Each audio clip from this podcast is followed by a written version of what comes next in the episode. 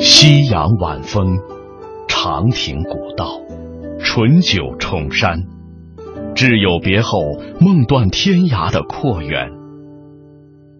青灯黄卷，山水行脚，过五不食，一不过三，毅然出家后僧侣生活的清苦写照。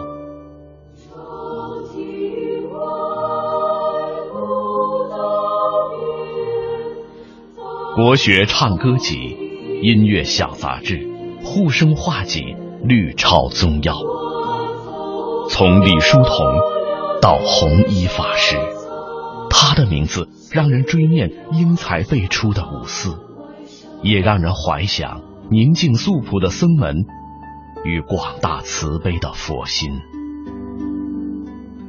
遍访天津作家沈金梅，杭州学者陈星。嘉兴藏书家吴浩然，孔子学堂特别制作《二十世纪个人史系列之认真的李叔同》。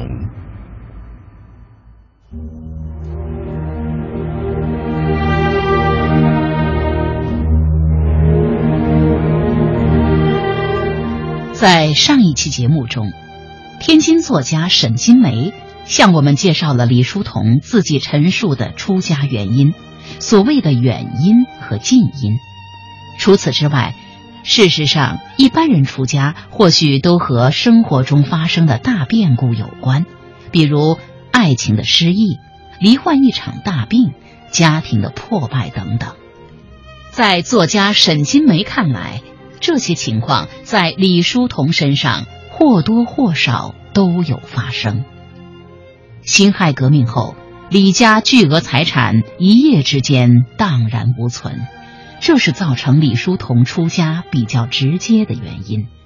尽管李叔同担任着一份薪水不错的教师工作，但是一南一北要维持两个家庭的生活，这种两难的处境，无论在经济还是精神上，都成为李叔同生命中不能承受之重。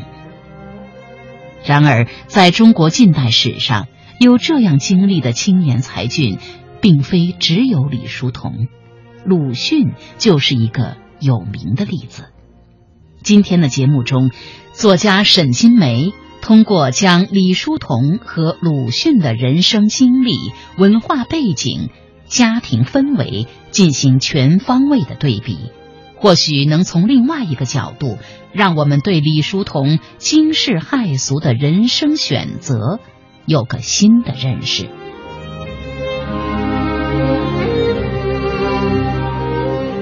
嗯，我在那个传记里头为什么要把他跟鲁迅对比呢？对，他们的前期，就至少在辛亥革命以前这一段时间之内，在二十世纪的头十年吧，他们两个人的家庭状况。他们的这个思想状态大体上是激进的，或者是相同的。但是就是从辛亥革命以后，他们两个人就素质的路，越来越起异，越来越不同了。这里头一个是呃，我想是家庭因素起的作用。鲁迅家铺路的比较早，鲁迅小时候。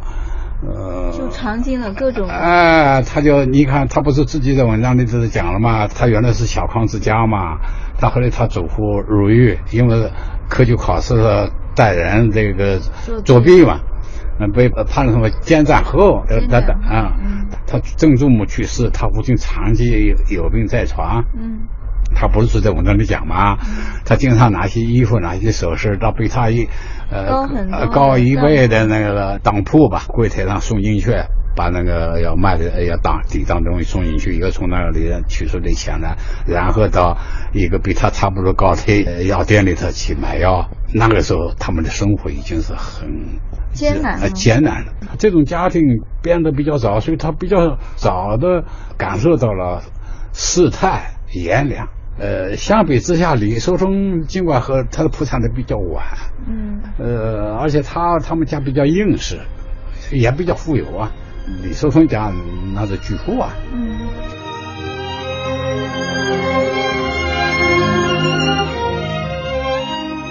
辛亥革命以后，李叔同是一在艺术上应该说是个天才，但是在生活上也好，他他对对面对整个社会变化来说，他是无力把握的，甚至有的神经衰弱的表现。你看辛亥革命以后，呃，孙中山让位啊，什么袁世凯称帝啊，张勋复辟啊，二次革命啊。呃，再加上这个国民党的那些像像宋教仁呐，还有跟那个李叔同一块儿办那个《太平洋报》的那个陈其美、北海啊，还有师生那个苏曼殊有忧国忧愤呐，悲伤忧愤呐，死在上海医院里面啊，这对他刺激很大。这个就是在他出家的前夕，他觉得自己家庭的变故、社会的这种变化，使他感受到人生。苦空无常啊，人生是很苦的，空的，变化无常的，他感受到是这种东西。第二一个呢，跟他的这个家庭氛围，他所受的文化教育，他个人的志趣、兴趣有关系。他们那个鲁迅也好，李叔同好，宿舍都都是儒家教育，但是吸收的重点不一样。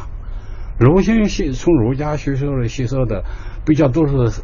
注重实践的那一面，他感到兴趣是矿物啊、矿物学啊、生物学啊。他后来学的是又是，当然后来从事文艺，但是开始学的是医学啊。这些都是他比较有科学态度和那个求是精神的一些学问。李叔同的志趣是经史书画，这些东西本身就是很空灵虚幻的东西。这种东西跟那个佛教是相当接近的。要不要不那个丰子恺不是讲过冯锡特老师出家原来讲过三层楼说嘛？这个说法是有道理的。人是有三层楼的，一个是物质，一个是精神，一个是宗教。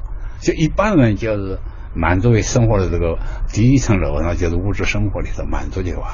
要比较好高一点的，除了物质生活，还有精神生活，搞搞文学艺术啊。但是觉得像李叔同这样的人，觉得搞搞文学艺术还不够，所以他就按照丰子恺的话来说，他得往上走一步，走到二层楼的顶楼顶头，最后一步那就是宗教嘛。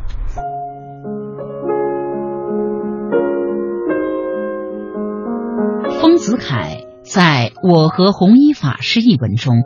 有关著名的三层楼理论是这样说的：我以为人的生活可以分作三层，一是物质生活，二是精神生活，三是灵魂生活。物质生活就是衣食，精神生活就是学术文艺，灵魂生活就是宗教。懒得或无力走楼梯的，就住在。第一层，即把物质生活弄得很好，锦衣玉食、尊荣富贵、孝子慈孙，这样就满足了。抱这样的人生观的人，在世间占大多数。其次，高兴或有力走楼梯的，就爬上二层楼去玩玩，或者久居在里头。这就是专心学术文艺的人。他们把权力贡献于学问的研究，把全心寄托于文艺的创作和欣赏。这样的人在世间也很多，即所谓知识分子、学者、艺术家。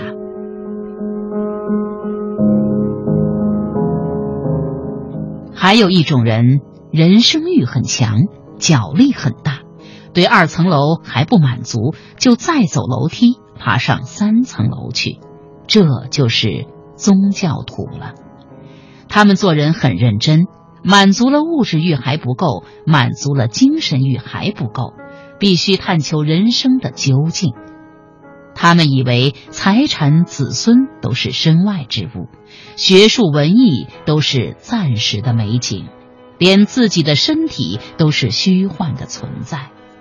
他们不肯做本能的努力，必须追求灵魂的来源、宇宙的根本，这才能满足他们的人生欲。这就是宗教徒。我虽用三层楼为比喻，但并非必须从第一层到第二层，然后得到第三层。有很多人从第一层直上第三层，并不需要在第二层勾留。还有许多人连第一层也不住，一口气跑上三层楼。不过，我们的红衣法师是一层一层的走上去的。红衣法师的人生欲非常之强，他的做人一定要做得彻底。他早年对母尽孝，对妻子敬爱，安住在第一层楼中。中年专心研究艺术，发挥多方面的天才，便是迁居在二层楼了。强大的人生欲不能使他满足于二层楼，于是爬上三层楼去做和尚、修净土、研戒律，这是当然的事，毫不足怪的。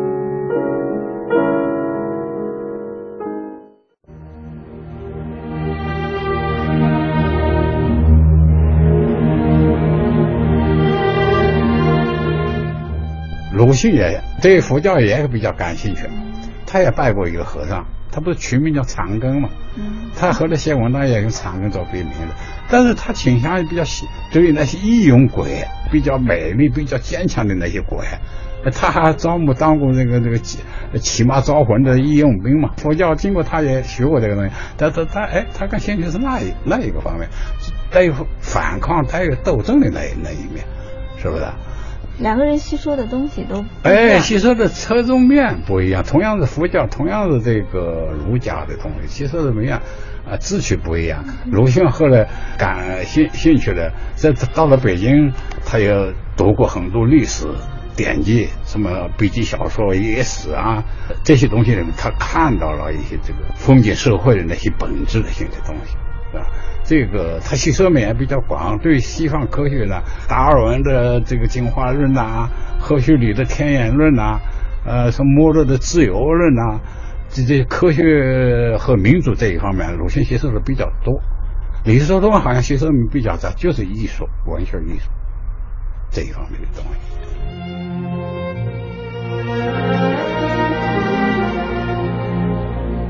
还有一个，就上次咱们已经谈到过的人文环境，就是马一浮为代表的啊，这个跟他小时候那个交际的情况有相似之处。那小时候是造就了这么一个艺术天才，嗯，他到了浙江以后，影响他出家为僧，他所交际的那个那个文人圈子，还有那个地域文化。你看，你可以看到那个浙江、绍兴、杭州、北京这三地，可以相相互比较出来，可以看出来这种情形了。绍兴老早很早，古代就是吴越争霸的要地啊。嗯。啊，那么到近代，它出了很多影响中国近代史发展变化的人物，秋瑾、徐锡麟，对吧？陶成章、蔡元培。这些都是比较在当时倾向于反封建、反清朝统治的先进的这些革命人物啊。对，鲁迅跟这些人交往比较多。您您上回说到，就是尽管是同样是是浙江出来的这样一批中国现代文学史上、思想史上的一批这样的名士哈，但是鲁迅。什么郁达夫、朱自清啊等等，基本上就是最后走的这个路子，跟以夏勉尊、嗯丰子恺就这些人不太一样。您说是因为他们各自有一个各自的文化圈子，浙江里面有自己的小圈子。啊，这这个是有的。你刚才说的就是说，呃，刚才说的绍兴出来的那一批人，嗯，那是。鲁迅所佩服的、所欢迎的那交往比较多的，有的是他的先辈，有的是他的前辈，有的是长辈。他到了北京以后，这些人形成一个圈子，江浙人为主的一个圈子。除了周子兄弟以外，还有什么刘半农啊，还有什么钱玄同啊。当然后来他们有以李大钊和陈独秀为旗帜，后来兴起五四运动的。再说到杭州，杭州也有。不少绍兴人，啊，或者是以绍兴人为主的一批浙江文化人。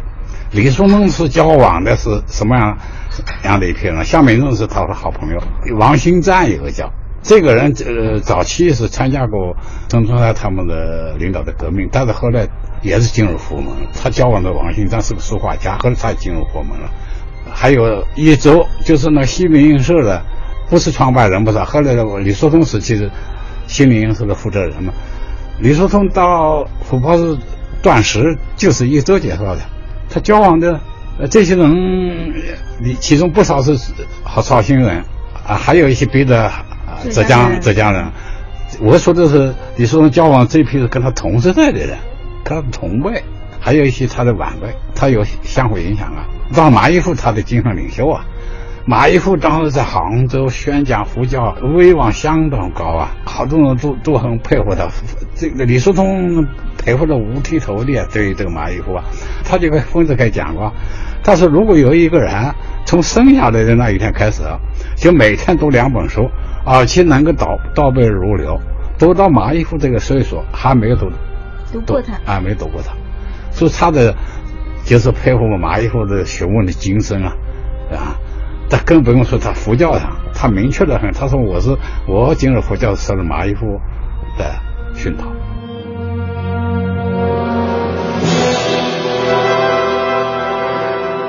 这说到杭州这个地域文化跟北京比起来了，当然杭州也是个省会嘛，啊，但是跟当时代的二十世纪一二十年代相比，杭州比不上绍兴那种革命气氛，更不能跟北京相比啊。它弥漫的绕着是佛教的那氛围，人是生活在这个圈子里，必然会受到熏陶了。就有一个影响李叔同出家的，还有一个原因，就是时代思潮。时代思潮。思潮啊，他的思潮指叫做叫佛教思潮。十九世纪末期，特别是那个那那个甲午战争、甲午战败、维新思潮、梁启超他们兴起的维新思潮中间，呃，他们要改造中国里头有一项内容，就是说要用佛教精神来改造中国，这是梁启康梁变法的所采取的一一种这个途径吧。当然，他们本身是不信佛的，只是借用佛教。你看梁启超写的。大同书，他描绘他设想那个大同世界那个情景，那个蓝图就是佛教的西西方极乐世界，他按照那个设计出来的大同世界。梁启超也也写文章叫《论佛教与群治》嘛，他好像觉得佛教可以救国救民救心了，就是这些个人利用佛教作为一种工具来实现他们人心变法的呃工具，但他们自己是不信佛的。在当时就十九世纪末二十世纪初，你这个佛教思潮相当盛行了，以康梁为主的啊。尽管他们的出发点目的不同，但是这个在社会上，呃，他们这种宣传，呃，为群众所接受的，老百姓接受的。李叔同是不是说过一句？嗯呃，信佛是为了爱国啊，念佛不忘救国，救国必须念佛。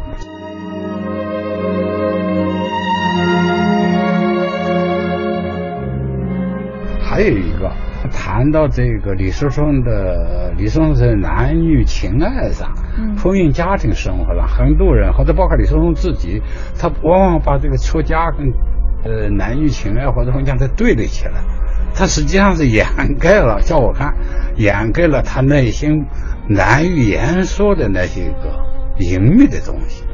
李叔松年轻时候是很荒唐的，上次我跟你谈过那，他是很荒唐。他后来慢慢接触佛教以后，他懂得那是一种罪。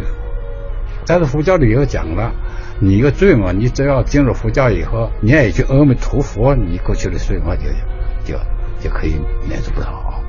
呃，所以他带有进入佛教，教我看带有一种对他年轻生年轻时候荒唐生活的一种忏悔的情绪在里面。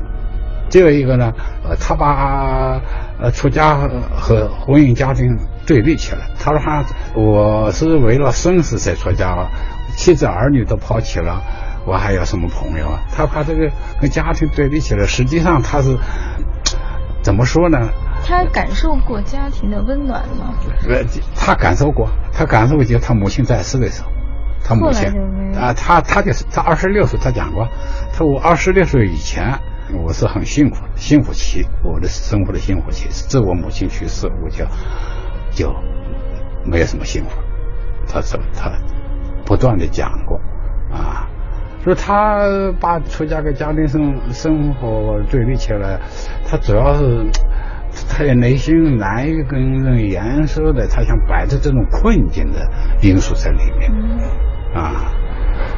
日本妻子跟他说：“你出家跟家庭没什么矛盾，因为我们日本和尚是允许成家的，跟中国不一样啊。”所以你就没有感觉啊？所以没有这个，没有。但他说：“你看你你你你可以你可以出家，你还可以生生下来嘛？我们还可以一块成夫妻嘛？”但是中国和尚，这是中国和尚不能不行的啊！我总是觉得他有点隐秘的地方，难以言说的。很多人出家，你别看他他说的那些个东西啊，不一定是他真正内心的东西。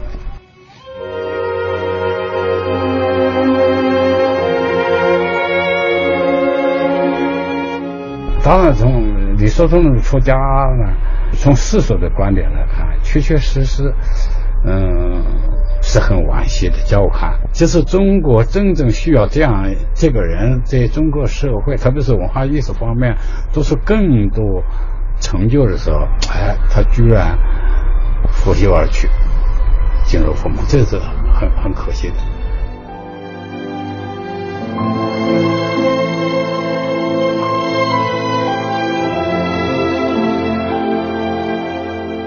一九一八年农历七月十三日，李叔同在杭州西子湖畔的湖袍寺落发为僧。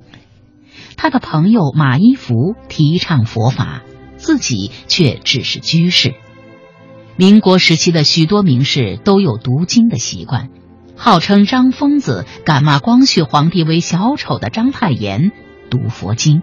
嬉笑怒骂的斗士鲁迅也读佛经，但真正要背对世俗去忍受寂寞、苦守古佛青灯，他们是做不来的。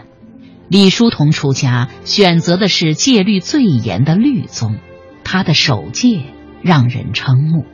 以不杀生为例，他对生命的重视达到了精微的程度。据丰子恺回忆。请弘一法师到自己家小坐的时候，法师每次在藤椅上坐下时，都要把椅子摇一摇，屡次三番。丰子恺忍不住问：“大师会答，椅子藤条间或有小虫伏着，突然坐下要把它们压死，先摇一摇，以便走避。”或许所有针对李叔同出家的猜想。都在他认真的人生态度里得到了终极的回答。